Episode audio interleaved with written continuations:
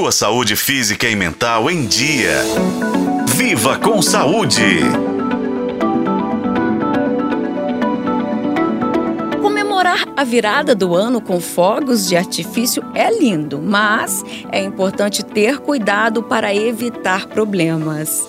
Um relatório do DataSUS mostrou que, até setembro deste ano no Brasil, foram 255 internações e 8 mortes por causa de acidentes com fogos de artifício é que o uso dos fogos de maneira errada pode causar lesões na córnea e pálpebras, além de cegueira. Já em casos leves, podem ocorrer vermelhidão, irritação, ardor, coceira e até conjuntivite. Agora, em situações mais graves, a explosão dos fogos pode causar queimaduras químicas e térmicas, catarata, descolamento de retina e até exigir um transplante de córnea de urgência O oftalmologista Aquiles Gontijo, do Instituto de Olhos Minas Gerais e da Santa Casa BH, dá mais detalhes sobre os perigos dos fogos. Os problemas maiores são relacionados a queimaduras com a faísca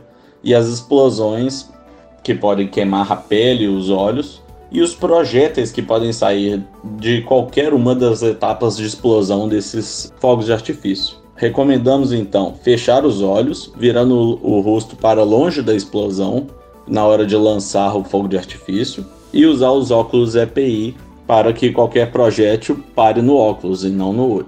Agora, se houver lesão ocular, o médico recomenda resfriar a área com água corrente e não tentar remover os fragmentos ou tocar nos olhos, além de ir imediatamente a um hospital de emergência. O tratamento pode envolver o uso de pomadas, colírios ou cirurgia, depende, claro, da gravidade. Para prevenir os acidentes, o Corpo de Bombeiros recomenda que apenas profissionais habilitados devem manusear os fogos de artifício.